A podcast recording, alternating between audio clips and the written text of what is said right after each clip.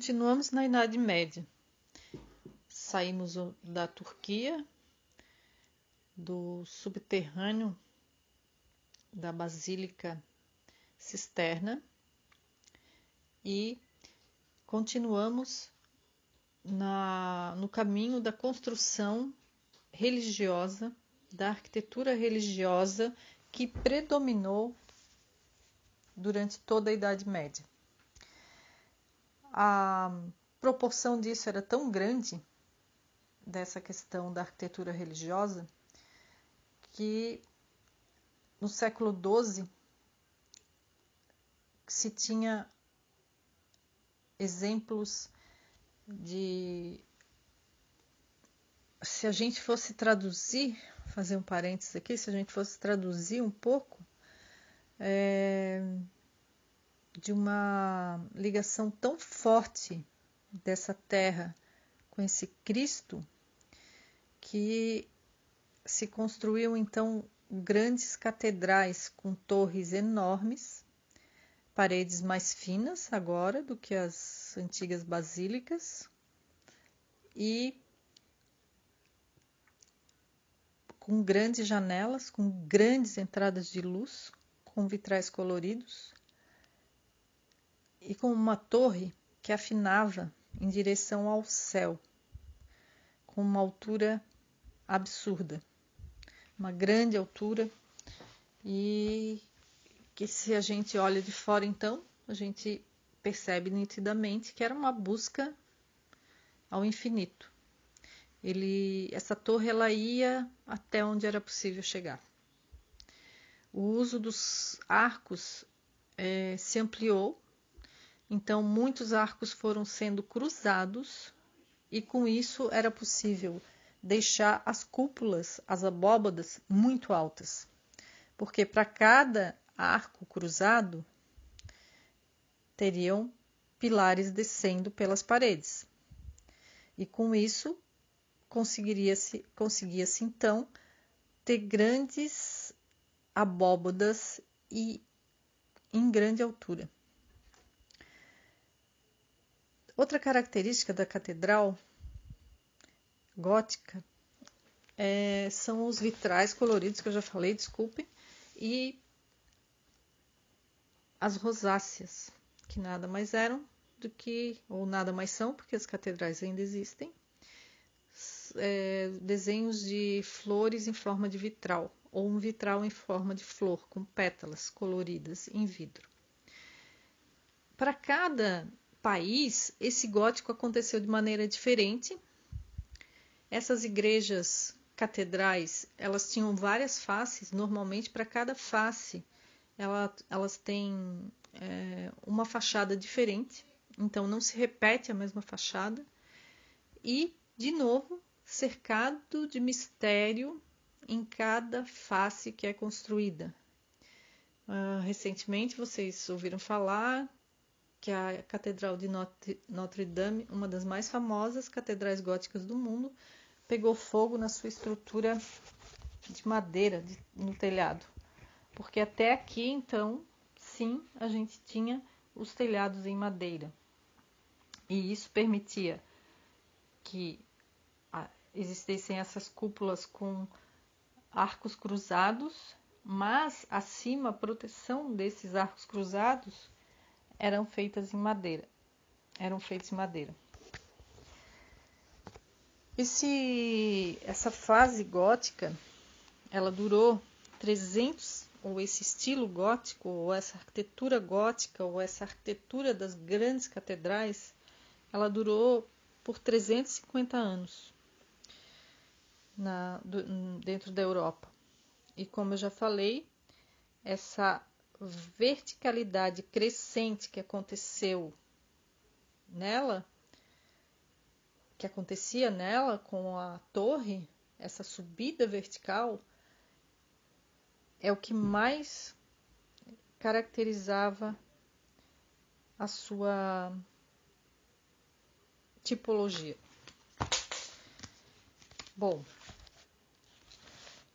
o que que a gente pode marcar bem desse estilo gótico É basicamente isso. Para cada país ela acontecia de um jeito. Ela tinha torres imensas em termos de verticalidade, paredes mais finas, porque com o cruzamento dos arcos, as colunas que desciam poderiam ser mais finas e isso sobre, abriria mais espaço para as janelas nas paredes. É outra coisa, a rosácea, característica básica da catedral, onde vocês verem uma rosácea, hoje em dia não, mas quando vocês viajam ou viajarem para outros países da Europa, vocês vão ter a certeza que estão diante de uma catedral gótica se ela tiver rosáceas. Às vezes, em alguns lugares, se mistura um pouco esse gótico. De novo, isso não acontece estanque lá naquele momento só. Ele acontece também no presente. Então, nós temos uma catedral, o uso de alguns elementos de uma catedral gótica em algumas igrejas no Brasil, por exemplo. Ou seja, elementos que se ganhou lá se é, reproduzem aqui, são usados aqui de novo. E tudo que a gente ganhou de forma estrutural, física, na execução dessas obras pelo homem foram ganhos que refletem na arquitetura até hoje e na engenharia. Antigamente a gente não tinha essa divisão arquitetura e engenharia. As duas coisas eram juntas. Inclusive o arquiteto, como eu falei lá no início para vocês, ele só vai aparecer na Renascença, que a gente vai ver na semana que vem. Eu vou postar aqui para vocês no WhatsApp um, algumas imagens de catedrais importantes. Vocês também podem buscar, podem pesquisar. E de novo, é, a gente vai encerrar essa semana então. Hoje é quinta-feira santa.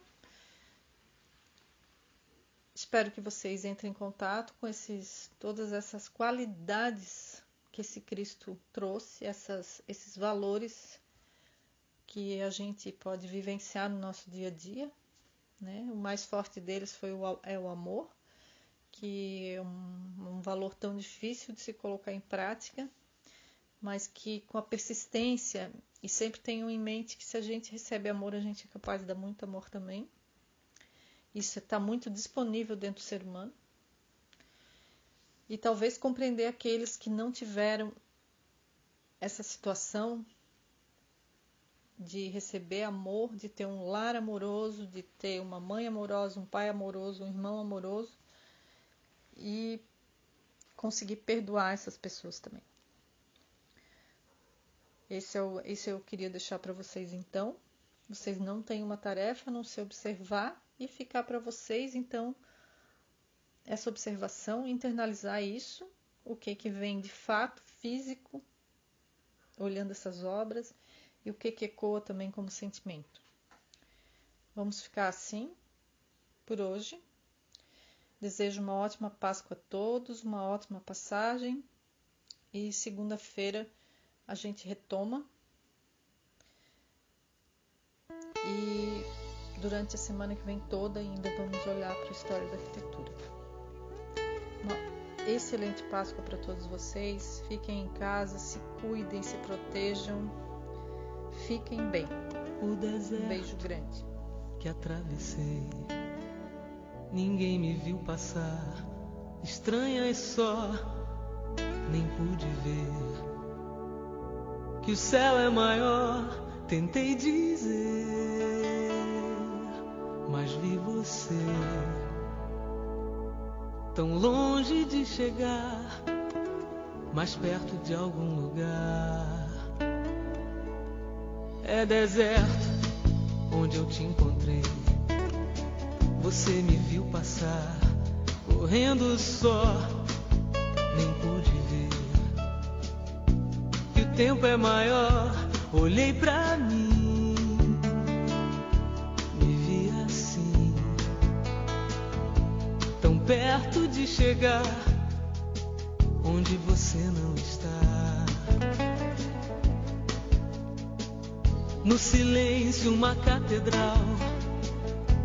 Um templo em mim, onde eu possa ser imortal, mas vai existir, eu sei, vai ter que existir, vai resistir nosso lugar, solidão, quem pode evitar?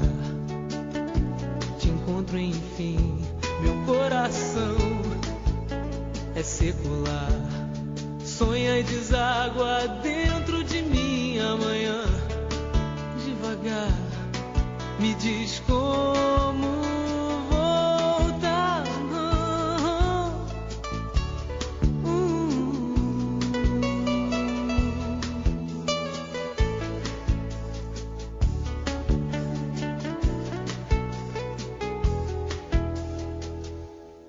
Se eu disser foi por amor, não vou mentir pra mim.